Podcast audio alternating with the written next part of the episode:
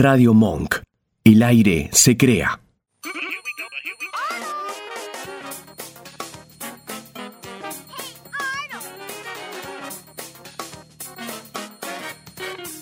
Llegó el momento de la columna, que estamos inaugurando la columna de la gente del Arnoldo. ¿Cómo estás, Frank? Hola, hola.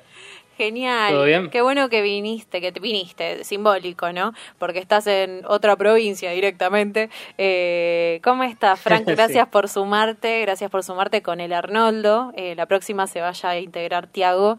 Eh, contanos un poquito, ¿qué es el Arnoldo? Para empezar así, lo vendemos, porque yo soy fan. Bueno, primero gracias por la invitación. Y. mm, ¿Cómo explicar el Arnoldo? Bueno, el Arnoldo es un, es un podcast, para los que no conocen el formato. Es como un programa de radio, pero grabado. Y lo subimos todas las semanas. Y en este caso es como mm, un repaso de una de nuestras series favoritas de la infancia, capítulo a capítulo, semana a semana, de Hey Arnold. Que, eh, bueno, le da el nombre también al Arnoldo. Es como una manera latina de llamarlo, ¿no? A Arnold. Me encanta. Y Arnold ya cumplió nuestra edad, 25, ¿verdad? Exactamente. Eh, también quiero mencionar a mi amigo Tiago, que, Sí. a ver, no pudo estar hoy, pero mm, le mandamos un saludo. Sí, que, que, con él también hacemos el podcast. Eh, pero bueno, eh, volviendo a lo de Arnold, sí, 25 años cumplió Arnold el- hace una semana, un par de días. Y se me hizo que tendría que empezar la columna hablando de él, ¿no? De, de este cumpleaños. Y también mezclarlo un poco con otro cumpleaños que. otro aniversario especial que surgió hace un mes más o menos, que es el aniversario de los Nicktoons, Wow. que es donde Arnold forma parte, ¿no? Qué locura, ya, ya estarían si pagando impuestos todos nuestros dibujitos. Ah, Más o menos, sí, más o menos. Eh, pero tiene una historia bastante, bastante hermosa que me gustaría traer a colación, mezclarlas un poco a las dos y dejar algún mensaje Me como encanta. para inaugurar la columna. Eh, ¿Vos te acordás a ver qué Nicktoon se te viene a la cabeza ahora, en este momento? Uy, eh, Rugrats. Rugrats, el de los de la basura, que me- siempre tengo la imagen de la apertura de ese dibujito del basurero, no sé ni el nombre, Monstruo, ¿será? Monstruo- monstruos de verdad, sí. monstruos de Sí, verdad. sí, me recuerdo que la, la apertura, esos labios carnosos que tenía uno de los bichos. Sí. ¿Te acordás de, de Dog, de, Sí. de La vida moderna de Rocco? sí, los castores casta- cascarrabias. Los Tom Berries, los castores Uh, los Tom cascarrabias. Berry, sí. Y no sé si te has dado cuenta que este último tiempo ha empezado como a, a ser valorizado de, una, de otra manera estos Nicktoons, ¿no? Más allá de que nosotros le dedicamos un programa todas las semanas, también en la cultura popular se han vuelto bastante este, presentes. Más de como culto. símbolo de la infancia, como símbolo de los 90. Claro, de culto. Exactamente. Pero ¿por qué son tan importantes los Nicktoons en la historia de la animación y en la cultura pop? Bueno, tiene una historia muy interesante porque Nickelodeon no era un, un canal de dibujitos cuando comenzó, era un canal que, que buscaba un público infantil, ¿no? Y Claro. tenía programas live action, pero bueno, eh, durante los, los 80 llegó eh, una, una señora, una señorita llamada Geraldine Laybourne, que es preciso nombrarla porque ella fue la que comenzó todo esto, una mujer en 1980, eh, es nombrada presidenta del canal y dice, vamos, vamos, a, vamos a revolucionar esto porque te explico el contexto de la animación en los 80 Sí. era el, los, los animadores la- la- dicen que es como el peor el periodo de decadencia de la animación. Se hacían dibujos todos iguales para vender juguetes con una animación bastante rápida barata. Eh, era como eran como comerciales pero hecho en dibujito no Eh, para, para por ejemplo He-Man por ejemplo los Thundercats Uh, eh, sí. Transformer, todos esos dibujitos de los 80 que miraban nuestros padres, lamentablemente hay que decirlo, aunque ellos lo recuerden con mucho cariño, eran muy malos, tenían pésima animación y no tenían para nada eh, la beta artística que sí iban a tener los Nicktoons, porque lo que vino a revolucionar Nickelodeon y esta mujer y este equipo Fue, vamos a, a cambiar todo esto que está sucediendo y vamos a hacer todo lo opuesto. Vamos a hacer que la animación se centre no en, en vender, sino en crear cosas originales y concentrarnos en los creadores, que nos traigan ideas frescas eh, y darles la libertad que, para hacer lo que quieran. Ese fue el concepto del que nacieron los Nicktoons. Entonces, lo que hicieron fue en ese tiempo mandar mails a todos los artistas que podían. Le decían, estamos buscando ideas frescas originales para, eh, para animaciones, para hacer un dibujito animado, ¿no? Y bueno, recibieron un montón, eligieron ocho y de esos ocho eligieron tres. Los afortunados fueron Rugrats, Ren y Stimpy y Doug. Y esos fueron los uh, primeros tres Nicktoons que se, que se estrenaron eh, una noche en 1991. Y ahí comienza la historia. Eh, en un bloque nocturno así. Eh, y así comienza, digamos, la, historia. Cambiaron para siempre la, la, animación actual, porque hay dibujitos que no existirían si no fuera por, por ellos, ¿no? El mismo Arnold sale después de eso, de ahí. Claro, propusieron una nueva forma de narrar y de contar historias también a través de esta nueva propuesta, ¿verdad? A ver, fíjate las historias. Duke, por ejemplo, era la visión de la infancia del creador, era como, voy a volcar mi infancia en un dibujito con todas mis inseguridades, con toda la, eh, la manija que tenía de chico, que, o sea, tenía ansiedad por todo. Eso lo vemos en Duke, que se enamora, que le hacen bullying, que tiene ideas locas, que nadie lo entiende. Si generaban que te sientas representado. Claro, totalmente.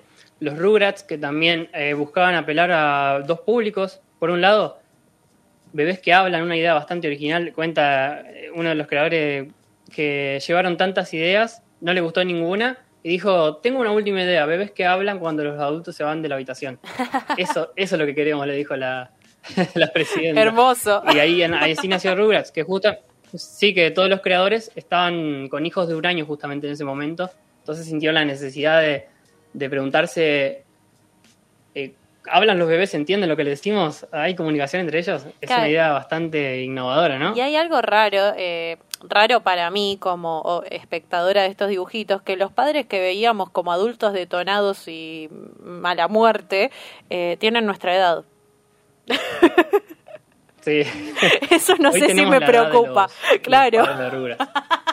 sí. Otra cosa que también podrías haber notado de los adultos de, Nickelodeon era que los adultos eran tontos, olvidadizos. Era como. También otra premisa del canal era mostrar a los chicos como. Los chicos primero, los chicos son lo más. Los adultos son tontos y los chicos son lo más. Eso también lo veíamos mucho, sobre todo en Arnold. Que Arnold era este chico centrado, los adultos eran. Él los ayudaba a los adultos en vez de al revés. Claro.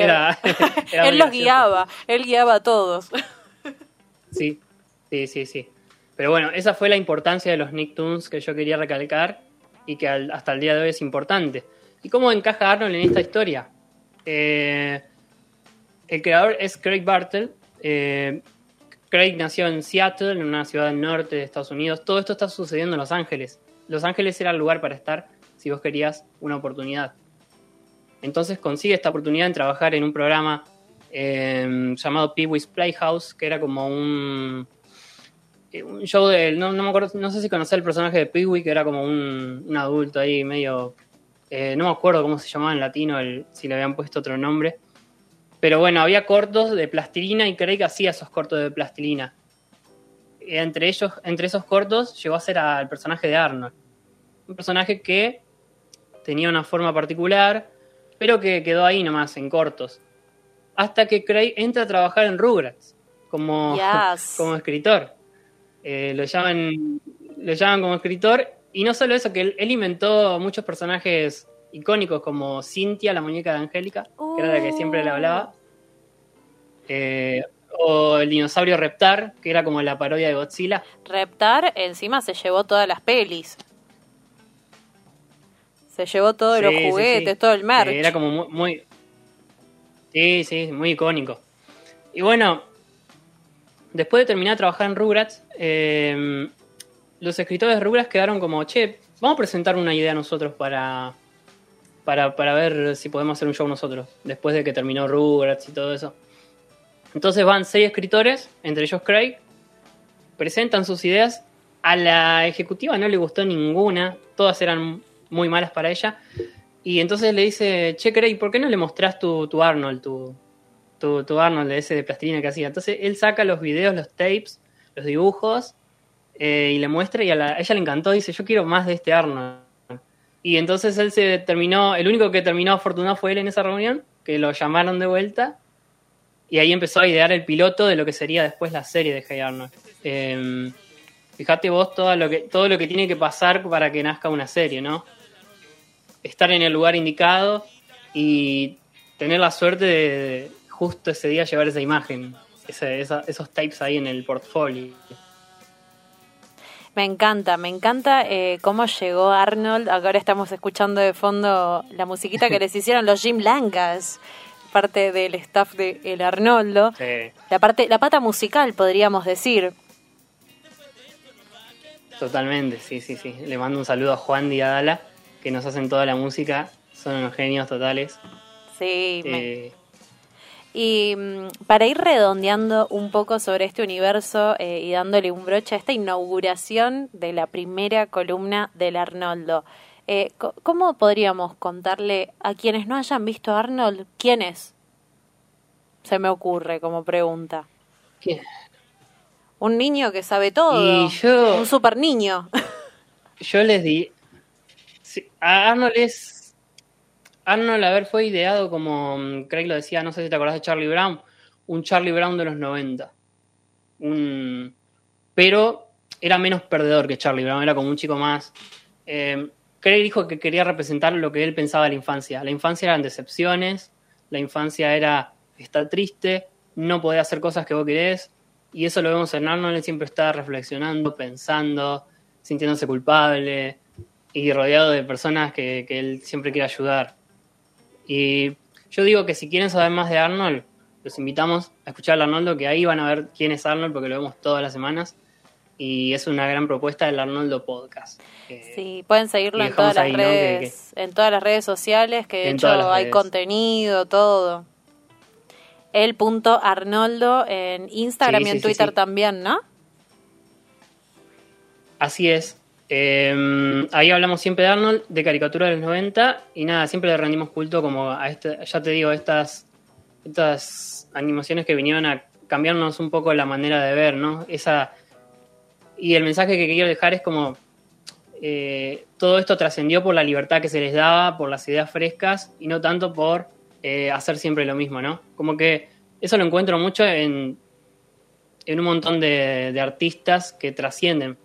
Imagínate que también, me- justo escuchábamos Nicky Nicole anteriormente, Sí, Nicky estuvo en el lugar invitado con Bizarrap, en ese momento grabó esa, esa canción que Guapo conocimos antes, y eh, no la de Bizarrap, la, la sesión con Bizarrap, Ah, esa, sí, justamente también. estuvo en ese momento, y los dos explotaron. Es como que totalmente. es- es- están en el momento indicado, y así surge todo, ¿viste? Como... Sí, hay eh, una cuota de suerte y una de trabajo, como siempre hablamos nosotros. Sí, sí, sí, sí. sí.